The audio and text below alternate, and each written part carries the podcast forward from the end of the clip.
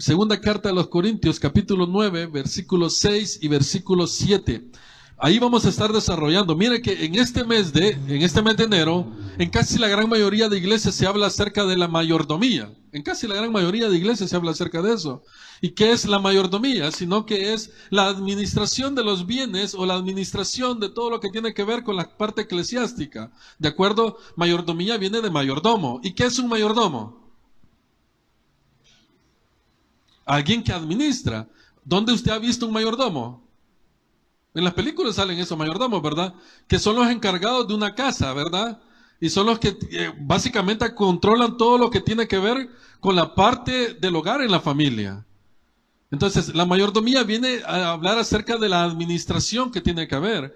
Y hoy nos toca hablar acerca de algo que a no todos nos gusta que nos toquen y que son los diezmos y las ofrendas. ¿A cuánto le gusta dar dinero? Levante la mano. ¿Quién le gusta dar dinero? Hoy levante la mano quiénes somos los tacaños. Ahí nadie va a levantar la mano, a. ¿Quiénes le gusta, ¿quién, quién le gusta sembrar económicamente hablando? Yo creo que eso todo cristiano lo debería de tener, porque debe de ser algo que el Señor le pone de que el dinero no es nada para nosotros, aunque nos sirva para poder comprar nuestra comida y todo lo demás, pero el dinero no sirve para nada, sino que el respaldo de Dios. Vamos a la cita bíblica, por favor. Segunda carta a los Corintios, capítulo 9, versículo 6, versículo 7. Dice la palabra del Señor. Pero esto digo, el que siembra escasamente, también segará escasamente. Y el que siembra generosamente, generosamente también segará. Oiga, versículo número 7. Cada uno de, cada uno de, de como propuso en su corazón, no con tristeza ni por necesidad, porque Dios ama a quien al que es dador, pero no solamente dador, sino que es alegre. Padre, gracias te damos por este momento. Permítenos, Señor, poder comprender un poco acerca del mensaje que nos quieres dar. Permítenos, Señor, poder recibir de tu palabra para poder, Señor, salir bendecidos en esta tarde. Todo esto te lo hemos pedido a ti, Señor, en el nombre del Padre, del Hijo y del Espíritu Santo. Amén y amén. Vamos a poner un poquito de atención porque es algo bien interesante que yo espero explicarlo de la mejor manera. Pero ¿cuántos de nosotros no tenemos amigos, vecinos, familia, incluso hermanos de la iglesia, que muchas veces cuestionan la parte de lo que es el diezmo? No sé si usted lo ha conocido. Yo incluso en las iglesias, los mismos hermanos, nosotros comenzamos a cuestionar lo que es el diezmo. Y ya no se diga en la calle, ¿no? Ya no se diga la familia que es inconversa o que, o que, o que no comparte nuestra doctrina. Y las bromas básicas que hacen es, ¿y para qué vas a dar dinero? Se lo vas a dar al pastor. ¿O no? Esa es la broma más básica. Imagínate la hermanita bien pobrecita, darle el dinero al pastor, ¿me entiende? Incluso hasta hacen memes en las redes sociales donde ponen, miren, la viejita que va, la viejita, porque le ponen una viejita, la viejita que está dando la ofrenda, que vive en una casa de champa y pobre y todo lo demás, y ponen la casa del pastor, una casa lujosa, ¿me entiende? Con carros y todo lo demás. Y esas son las bromas que hacen allá afuera, pues. Haciendo énfasis que cuando nosotros estamos dando el dinero en la iglesia, lo estamos dando de una mala manera o de una manera incorrecta. Ahora bien, pero ¿cuál es la razón de ser de los diezmos y de las ofrendas? Para empezar, vamos a tener que eh, indagar acerca de ¿Qué significa el diezmo o qué es el diezmo? Usted que diezma en su iglesia, ¿por qué lo hace y qué significa el diezmo para usted? Ahora, diezmo, si vamos a hablar de diezmo, vamos a entender que el término diezmo, según la Biblia, es una ofrenda, oiga, es una ofrenda de una décima parte de todos los ingresos que se obtienen. ¿Qué es el diezmo? Es la décima parte de todos los ingresos que uno obtiene. ¿Cuántos de nosotros hemos recibido dinero? Vaya. Yo creo que aquí nadie vive así por el aire, con el aire, ¿verdad? Yo creo que todos vivimos, eh, tenemos que recibir una parte de, de, dinero, ¿de acuerdo? Ahora bien, se puede recibir tanto trabajando como que alguien venga y nos dé dinero, ¿de acuerdo? De gratis, de choto, pues. Regalado. A otra persona le costó, pero a nosotros nos lo regalaron. Ahora, cuando usted recibe dinero económicamente hablando, dice que de esa parte de dinero que usted recibió va a tener que dar o apartar, mejor dicho, un 10%. Esto es básico que ya lo sabemos, ¿de acuerdo? Si recibí 70 dólares, ¿cuánto voy a apartar de diezmo? Ah, rápido, 7 dólares, ¿de acuerdo? Si recibí 300 dólares, ¿cuánto tengo que apartar de diezmo? 30 dólares. Ahora bien, la pregunta es la siguiente entonces. ¿Por qué yo debo de diezmar? ¿A dónde aparece en la Biblia el diezmo? Porque incluso allá afuera la misma gente utiliza la Biblia para hacernos entender que el diezmo ya no, es, ya no está aplicado para nosotros hoy en día. Y mire que tienen mucha razón muchas veces, porque dice, ¿y a vos quién te ha dado mentira? Si para el Nuevo Testamento ya no es necesario diezmar porque no aparece la palabra diezmo en, en el Nuevo Testamento. La palabra diezmo fue dada para el Antiguo Testamento. Amén. Así dicen, así dicen afuera. Y a uno lo ponen en duda, más si uno es tacaño, uno dice, hey, tienen razón, ¿verdad? Ya no voy a diezmar mejor, porque si no, voy a quedar pobre. Imagínense. Ahora bien, quiero hacer otra pregunta. ¿Cuántos de los que estamos aquí ya hemos diezmado? Levante la mano los que ya hemos diezmado. Con sinceridad, aquí no hay problema de que vaya. ¿Se siente bien diezmar? Se siente bien diezmar, ok. Ahora bien, no es lo mismo el diezmo del Antiguo Testamento al diezmo del Nuevo Testamento. No es lo mismo. En forma. Cuando digo en forma es lo estético, cómo se trabaja. Pero en esencia viene siendo lo mismo. ¿A qué me refiero con esto de forma y esencia? Que la práctica o como Dios le pidió al pueblo de Israel que diezmaran no es la misma como nos la pide ahora. Pero en esencia viene siendo lo mismo. Porque se maneja bajo un principio. ¿Y cuál es el principio que se maneja? el principio que se maneja es el agradecimiento, ¿de acuerdo? El agradecimiento. Tanto en el Antiguo Testamento se manejaba de esa manera, aunque fue impuesta por medio de la ley, en el Nuevo Testamento es por agradecimiento. Y ya lo vamos a ver. Entonces, ¿qué quiero decir con todo esto? Que es cierto, en el Nuevo Testamento, o para nosotros como hijos de Dios cristianos, no aplica, llamémosle así, la palabra diezmo, porque no aparece el diezmo en el Nuevo Testamento como tal, solo en el Antiguo Testamento, pero que el principio viene siendo el mismo, y es el agradecimiento. Pero vamos a ver también la importancia de entender que no solamente fue dada por la ley de Jehová, sino que también antes de la ley, también las personas diezmaban. Entonces, el, el, diezmo no se maneja por imposición o por ley, se maneja por principio. ¿Y cuál es el principio? El agradecimiento. ¿Agradecimiento a qué? A que Dios nos ha bendecido con un trabajo a que Dios nos ha provisto dinero económicamente con un sueldo. ¿Me entiende lo que le quiero decir? ¿Ok? Entonces, para entrar de lleno a la lectura, vamos entonces a entender que el diezmo del Antiguo Testamento que se daba antes no es el mismo diezmo que se da ahora. Oiga, en práctica, pero en profundidad es el mismo. ¿Y cuál es la profundidad? El agradecimiento. Vámonos entonces allá al libro de Deuteronomio, Vámonos rapidito.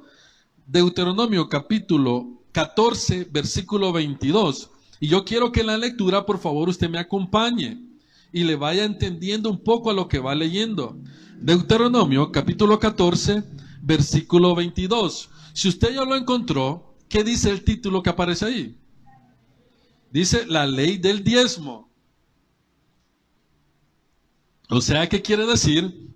Que el diezmo para los israelitas era una ley, ¿de acuerdo? O sea, ¿y qué es una ley? Algo que se tiene que cumplir. Los israelitas tenían que cumplir el diezmo. Por imposición, llamémosle así si lo quiere ver así. Entonces, pero aquí en el capítulo 14, versículo 22 hasta el versículo 29, usted se va a dar cuenta cuál es la bendición de todo esto. Acompáñeme por favor en la lectura y vaya conmigo leyéndolo. Dice la palabra del Señor en el nombre del Padre, del Hijo y del Espíritu Santo indefectiblemente diezmarás todo el producto del grano que rindiere tu campo cada año, y comerás delante de Jehová tu Dios en el lugar que él escogiere para poner allí su nombre. El diezmo de tu grano, de tu vino y de tu aceite, y las primicias de tus manadas y de tus ganados, para que aprendas a temer a Jehová tu Dios todos los días y si el camino fuere tan largo que no puedas llevarlo por estar lejos de ti el lugar que Jehová tu Dios hubiera escogido para poner en él su nombre, cuando Jehová tu Dios te bendijere, entonces lo venderás y guardarás el dinero en tu mano. Y, vendrás al lugar que Jehová tu Dios escogiere y darás el dinero por todo lo que deseas por vacas, por ovejas, por vino, por sidra o por cualquier cosa que tú deseares. Y comerás allí delante de Jehová tu Dios, y te alegrarás tú y tu familia. Y no desamparás a levita que habitare en tus poblaciones, porque no tiene parte ni heredad contigo al fin de cada tres años sacarás todo el diezmo de tus productos de aquel año y lo guardarás en tus ciudades. Y vendrá el levita, que no tiene parte ni heredad contigo, y el extranjero, el huérfano y la viuda que hubiera en tus, en tus poblaciones, y comerán y serán saciados, para que Jehová tu Dios te bendiga en toda obra que tus manos hicieren.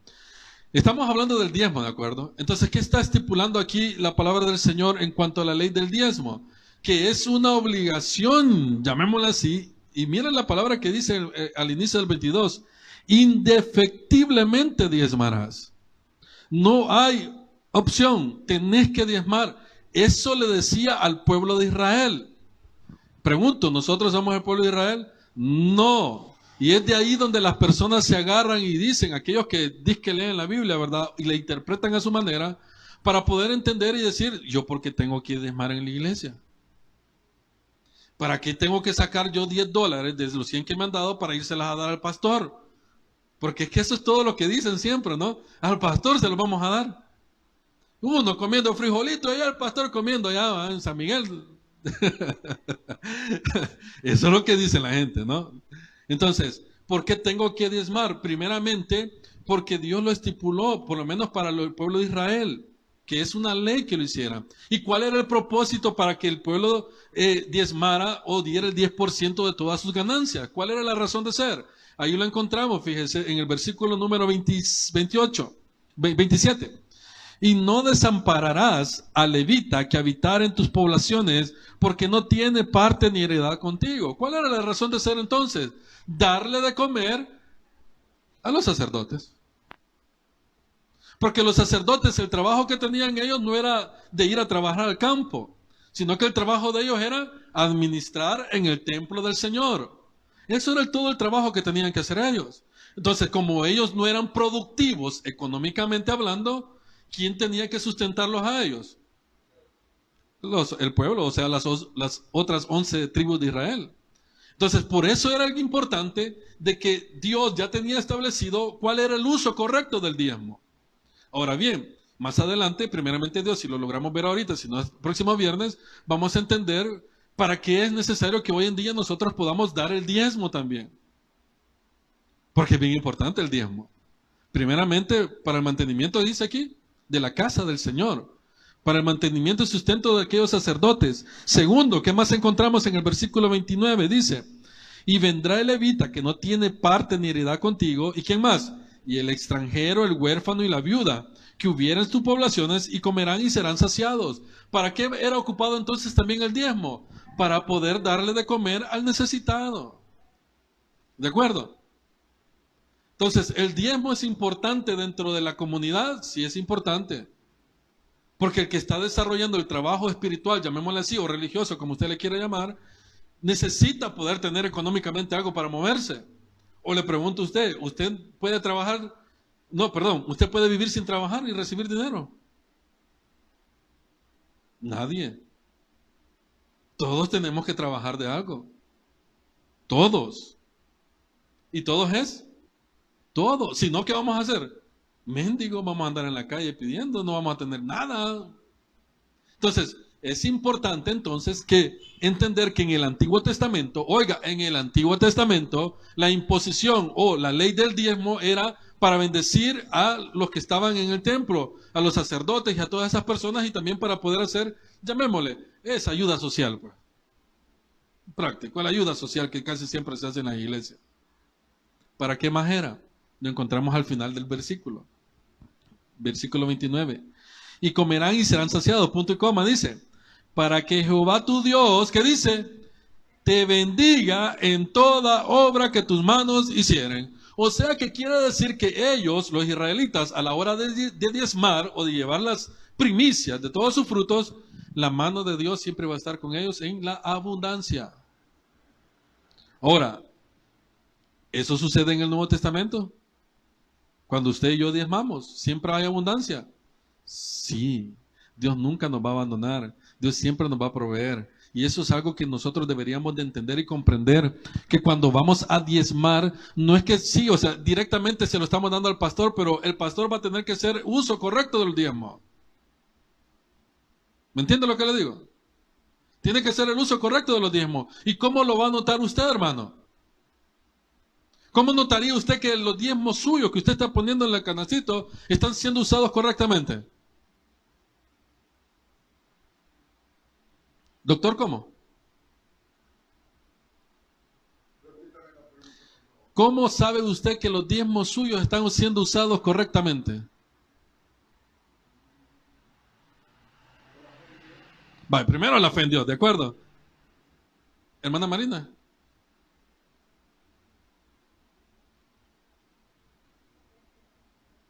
Hermana Mary. Hermana Xiomara.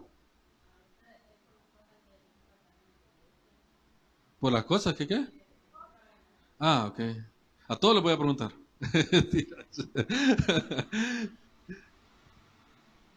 ¿Se nota, hermano, o no se nota cuando los, sus diezmos están siendo utilizados en su iglesia, donde usted se congrega? Se nota. Pero cuando están siendo mal utilizados, también se nota. ¿O no? También se nota. Ahora bien, en el Antiguo Testamento era parte de las ordenanzas de la ley que Dios había dejado a Moisés para el pueblo, porque el trato de Dios con el pueblo de Israel es bien distinto con el trato que Dios tiene con nosotros hoy en día. Yo no sé si usted se recuerda y si usted puso atención en el culto del día domingo, pero pastor Ángel dijo que yo estaba dormido, pero yo sí le puse atención. Él dijo lo siguiente, mire, dijo, porque estaba hablando acerca del trato que tiene Dios con nosotros y el trato que tiene con el pueblo de Israel. Y dijo lo siguiente, el trato que Dios tiene con el pueblo de Israel es muy distinto con el que tiene con, con nosotros, porque el trato que tiene con Israel es de pueblo y el que tiene con nosotros es de hijo. Eso fue lo que dijo, ¿no? ¿Se recuerda? Hermana Daisy se recuerda. No. Hermana Marina no se recuerda. El domingo. El domingo que yo me estaba durmiendo ahí. Dijo, Dios con Israel tiene un trato muy distinto porque a él lo ve como pueblo y a nosotros nos ve como hijos. Así dijo, ¿verdad? Y es cierto. Como pueblo le puso una ley, ¿de acuerdo? Nosotros como país tenemos leyes.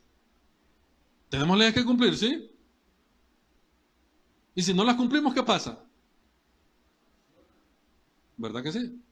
Ahora, pero no es lo mismo cuando usted habita en su casa, que también hay, hay ordenanzas, pero no hay leyes, ¿no? Uno ya sabe que papá le dice a uno, tenés que llegar a las 8 de la noche. Tiene que llegar a las 8 de la noche, ¿no? Y si no llega a las 8 de la noche. ¿Y cómo es la sanción que nos dan? Ay Dios. No es el mismo trato de como pueblo que como familia, ¿de acuerdo? Entonces, el trato que Dios tiene para el pueblo de Israel en cuanto al diezmo es una ordenanza, una ley que Él estipuló para el mantenimiento, el sustento del, del, templo, que incluye tanto la parte física como también el alimento y el sustento de aquellas personas que están administrando el lugar. Otra cosa era también poder ayudar a los necesitados.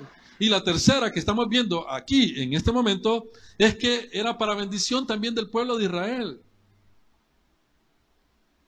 Cuando ellos llevaban las ofrendas o el diezmo o la décima parte o las primicias de sus frutos al templo, Dios les había prometido que si ellos lo hacían, nunca iba a faltar el alimento en su casa. Y como siempre decimos, ¿verdad? Que Dios siempre cumple lo que promete, ¿no? Él siempre cumple lo que promete. Y así era. Ahora bien, para quitar entonces ese concepto de que ahora nosotros no podemos diezmar porque es del Antiguo Testamento, porque eso tiene que ver con la ley de Dios, tiene que ver con la ley de Moisés, y ya no aplica con nosotros porque nosotros no somos el pueblo de Israel, vamos entonces a irnos más atrás todavía, ¿de acuerdo? Antes que hubiese ley y antes que hubiese pueblo de Israel. Vámonos al libro de Génesis capítulo 14. Génesis capítulo 14, versículo 17. Este es otro punto donde usted también ya lo ha visto. Génesis capítulo 14, versículo 17 al versículo 20. Lo que estaba sucediendo aquí, se lo voy a parafrasear antes de leer el 17, es de que dice que Dios llamó a Abraham. ¿De dónde lo llamó? De Ur de los Caldeos. ¿Y dónde era Ur, de los Caldeos? Una tierra pagana, llamémosle así, ¿no? Y le dijo, Dios a Abraham le dijo, vente, salte de tu tierra y tu parentela al lugar donde yo te llevaré. Y en ese momento, Abraham, que en ese entonces era Abraham, salió de Ur de los Caldeos y se llevó a su papá y se llevó también a su primo Lot y a la mujer de Lot, ¿verdad? Cuando iban en el camino, dice que Abraham comenzó, los, ¿cómo se llama? Abraham comenzó a prosperar y también su, su sobrino comenzó a prosperar. Y en ese momento que comienzan a prosperar, dice que sus criados con los criados del otro comenzaron a pelearse porque no cabían, pues todos estaban mezclados ahí. Entonces viene Abraham y le dice a Lot, mira Lot, hagamos algo dividámonos pues. ¿Te vas por allá o te vas por acá? Decidimos. Separémonos pues, porque es, mentira. No podemos estar viviendo aquí todos juntos porque nos vamos a dar duro todos siempre. Viene Lot y dice, ok, de acuerdo. ¿Dónde te vas? Le dice Abraham a Lot. Y comenzó a ver toda la llanura, ¿verdad? Y comenzó a ver todo lo bonito que había de este lado. Y cuando vio por este lado de acá, todo feo, hermano. Desierto, árido y todo lo demás. Y viene Lot inteligentemente, como cualquier salvadoreño, como cualquiera de nosotros hubiese dicho, no hombre, me voy para allá porque allá más heladito. Y así fue, se fue. Solamente que en ese lugar donde se fue Lot, dice que se fue a un lugar que era Sodoma y Gomorra. Entonces, estando en Sodoma y Gomorra, dice que habían reyes que se estaban disputando. Y miren que las guerras han venido desde hace años, hermano, miles de años. Disputándose entre ellos los reinados y todo lo demás. Y en ese proceso, que estaban dándose duro todos los reyes, dice que donde estaba Lot, o sea, en Sodoma y en Gomorra, dice que los reyes vinieron y vencieron a estos y se llevaron cautivos a toda la gente que estaba ahí, incluyendo a quién? A Lot. Cuando le dicen a Abraham que Lot lo habían llevado preso y estaba cautivo allá en las otras tierras, viene Abraham y se pone las pilas a tratar de libertar a Lot. Y lo logran. Lo logran, ¿verdad? Lo logró y es aquí donde caemos en el versículo 17. Dice el texto bíblico. Cuando volvía, ¿quién? Abraham, Abraham de la derrota de Kedorloamer y de los reyes que con él estaban, salió el rey de Sodoma a recibirlo al valle de Sabé, que es el valle del rey. Entonces Melquisedec, rey de Salem y sacerdote del Dios Altísimo, sacó pan y vino y le bendijo diciendo, Bendito sea Abraham del Dios Altísimo, creador de los cielos y de la tierra, y bendito sea el Dios Altísimo que entregó tus enemigos en tu mano. ¿Y qué dice ahí? Y le dio a Abraham los diezmos de... ¿Quién le había dicho a Abraham que tenía que darle diezmos a, Melquisedec? Y esto no estaba estipulado en la parte de la ley, porque la ley fue 400 años aproximadamente más adelante. ¿Sabe cómo? Por principio, lo que estamos hablando al inicio. Por principio. ¿Y cuál es el principio? Un principio son todas aquellas creencias que cada uno de nosotros tenemos o guardamos o practicamos. Un principio no se mueve, un principio no cambia. Vamos a ver, mencióname un principio que usted tiene en su mente. Vamos a ver. Básico. Un principio básico. El principio de la causalidad, ¿de acuerdo? Toda, toda, ¿cómo se llama? Toda causa tiene un efecto. Todo lo que sube, eso es literal, ¿no? ¿Se mueve eso? No. Tira usted una moneda para arriba, vamos a ver si se queda ahí arriba. ¿Se mueve ese principio? No, se mantiene porque es una realidad. Entonces, este principio del diezmar viene desde el momento de la creación, hermano.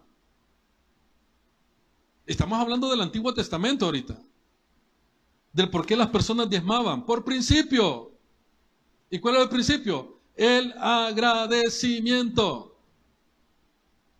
Dios la impuso como pueblo, como ley, al pueblo de Israel. Pero antes de eso, ya las personas diezmaban también. Viene y dice en el versículo número 21, 20, y bendijo y bendito sea el Dios altísimo que entregó tus enemigos en tu mano y le dio a Abraham los diezmos de todo. ¿Y qué era todo lo que había, qué, era todo lo que llevaba Abraham? Todas aquellas cosas que le fue a quitar cuando fue a traer a Lot. Dice que le dio a Melquisedec El 10% de todo el botín que traía. Pregunta, ¿quién le dijo a Abraham que tenía que diezmar?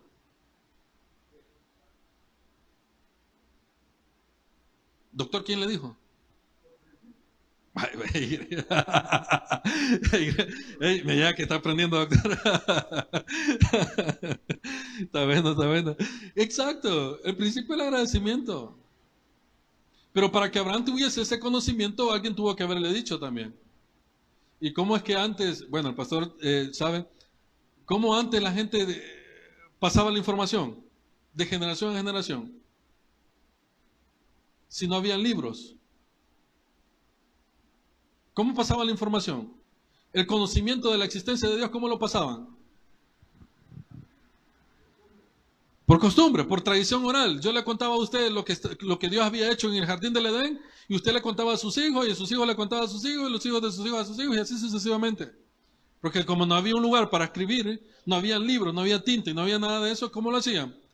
Por medio de la transmisión ¿De acuerdo? Entonces, Abraham tuvo que haber escuchado acerca del diezmar. Abraham tuvo que haber escuchado acerca del ser agradecido. Pregunto, ¿tenía ley Abraham? No vivía bajo la ley. Vuelvo y le repito, la ley aparece como 400 años más adelante. Fue antes de la ley. Entonces, si por principio ellos diezmaban, ¿por qué nosotros no lo vamos a hacer? Pregunta. Aparte que, bueno, el pastor Ángel también mencionó esto en el día domingo, yo espero que usted se recuerde, que quién es el padre de la fe. ¿Por qué es el padre de la fe? Porque creyó, ¿de acuerdo? Y en ti serán benditas todas las naciones de la tierra, dice. No solo el pueblo de Israel, dice todas las naciones de la tierra. ¿Por qué? Porque creyó. Ahora, si Abraham, hoy vamos a Abraham, si Abraham lo hizo, ¿por qué por principio nosotros no lo vamos a hacer? ¿De acuerdo? Pero vámonos un poco más atrás todavía en esta parte de ser agradecidos. Vámonos al libro de Génesis capítulo 4, 4. Génesis 4, 4.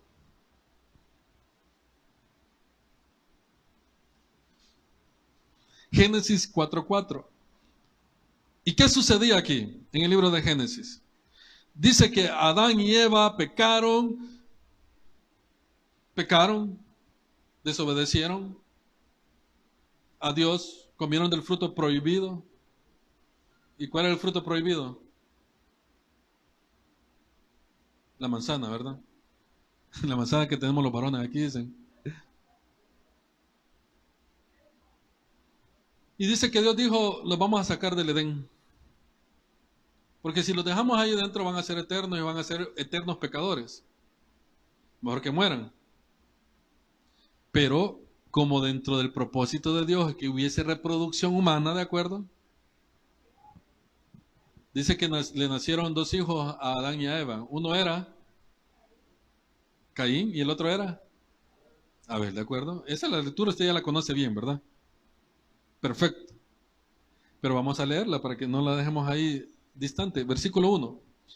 Conoció Adán a su mujer Eva, la cual concibió y dio a luz a Caín, y dijo, por voluntad de Jehová he adquirido varón. Después dio a luz a su hermano Abel, y Abel fue pastor de ovejas, y Caín fue el labrador de tierra. Pongamos atención entonces. Quiere decir que ellos, aún en sus inicios, también tenían que hacer una actividad para poder percibir algo, para poder vivir. ¿De acuerdo? Por eso es que cada uno de nosotros tenemos que entender entonces de que siempre vamos a recibir algo en una actividad.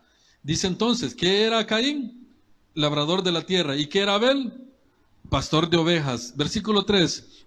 Y aconteció andando el tiempo que Caín trajo del fruto de la, de la tierra una ofrenda a quién? A Jehová. Versículo 4.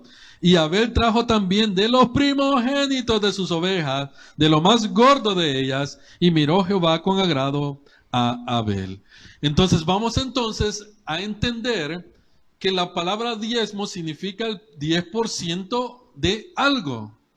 ¿De acuerdo? Eso significa diezmo, que viene desde el principio, desde los inicios, hermano. Y quien lo fundamentó y quien lo formó es Dios mismo. No es Dios mismo. Estamos hablando del Antiguo Testamento. Yo creo que el próximo viernes vamos a hablar del Nuevo Testamento, para que comprendamos por qué nosotros debemos de diezmar y cuánto es la cantidad correcta que debemos de diezmar. ¿Me entiende? ¿Y por qué debemos de hacerlo sin pensar? Pensar en, que, puchica, aquel, no, no, pensar en el sentido de que lo voy a hacer con agradecimiento. ¿Qué dice entonces el texto bíblico? Dice que Caín también ofrendó. Pero la manera correcta de ofrendar, ¿cuál era? Como lo hizo Abel. Lo primero. ¿Qué fue lo que hizo la... Vaya, ponga la comparación que, que mi Señor Jesús lo dijo. Cuando una viejita dice que fue a dejar todo lo que tenía, dice. Y llegó una persona y llegó dejando 200 dólares y lo puso en el canasto ahí, ¿verdad? Y todavía hasta contaba los billetillos así y estaban recién saliditos del banco, miren, así como cuando uno los recibe que hasta se pegan, ¿verdad? Ajá, y huelen bien rico. Y puso los 200 dólares ahí, miren. Y de repente llegó una señora, una ancianita, ¿verdad? Con su delantal de esos que andan en puesta, ¿verdad? Y a puras penas se metió la mano el delantal y sacó sus dos coritas y aquí está, dijo así. ¿Y qué fue la pregunta que le hizo el Señor Jesucristo a, los discípulos? ¿Cómo? ¿Cuál fue la pregunta? ¿Quién dio más de ellos? Y obviamente, ¿quién dio más? ¿Es quién dio más? No, literalmente, ¿quién dio más? No, ¿quién dio más? El que dio 200 dólares. Ese dio más. Si lo vamos a ver en cantidad, el que dio 200 dólares. ¿De acuerdo? Pero como Dios no está viendo la cantidad, Él ve lo que hay en el interior. ¿Y qué fue lo que dijo? Ustedes siempre van viendo lo que, lo que está de frente, hombre. Ustedes siempre se equivocan, hombre. La que dio más es la señora, dio todo lo que tenía. Y esto le sobraba esos 200 dólares, aquí está, ¿ve? ¿Qué fue lo que hizo Abel? Dio, Abel, dio con la intención de agradar a Dios, con lo primero. Y, y todavía, mire lo que dice, de lo más gordo. Yo me imagino, o sea, esa parte, póngase a pensar, hermano en, las ocasiones que a usted le ha tocado diezmar o le ha tocado, o que el Espíritu Santo le ha dicho, mira, da 50 mil dólares para la iglesia, hombre. Y, usted dice, 50 mil dólares. ¿Lo diera usted?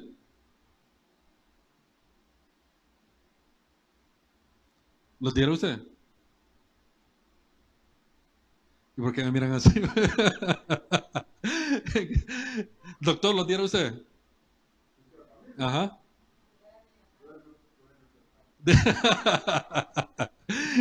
Ya hablamos aquí. Algo bueno ha salido de este culto, hermano. Imagínense. No, es que es cierto, hermano. Es cierto. O sea, de lo mejor que tenía. ¿Por qué, ¿Por qué nosotros debemos de ser así entonces también con el Señor? Porque sabemos que Dios no nos va a dejar morir de hambre, hermano si todo es del Señor, hombre.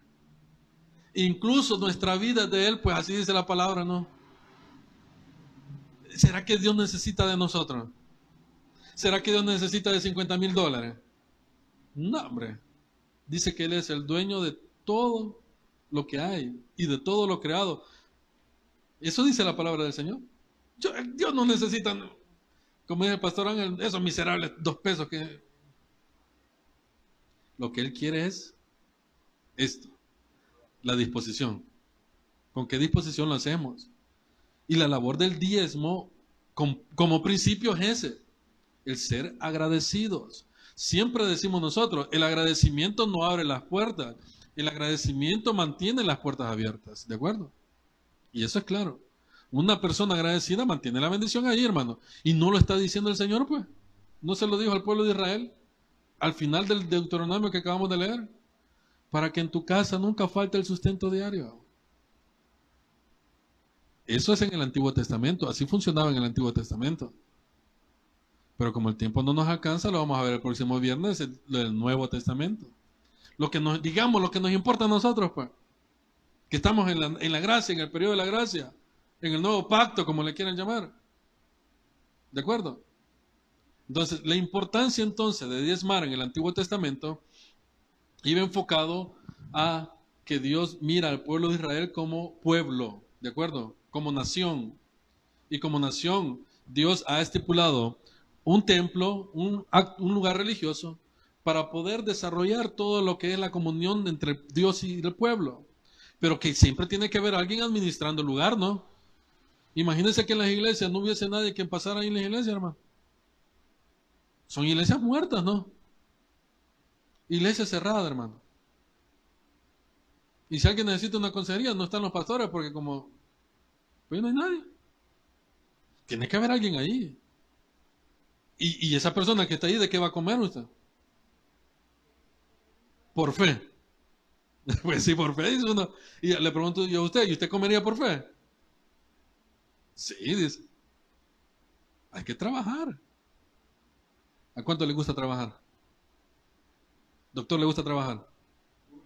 Ah, y todavía lo hace, ¿no? Todavía lo hace. Ah, qué bueno.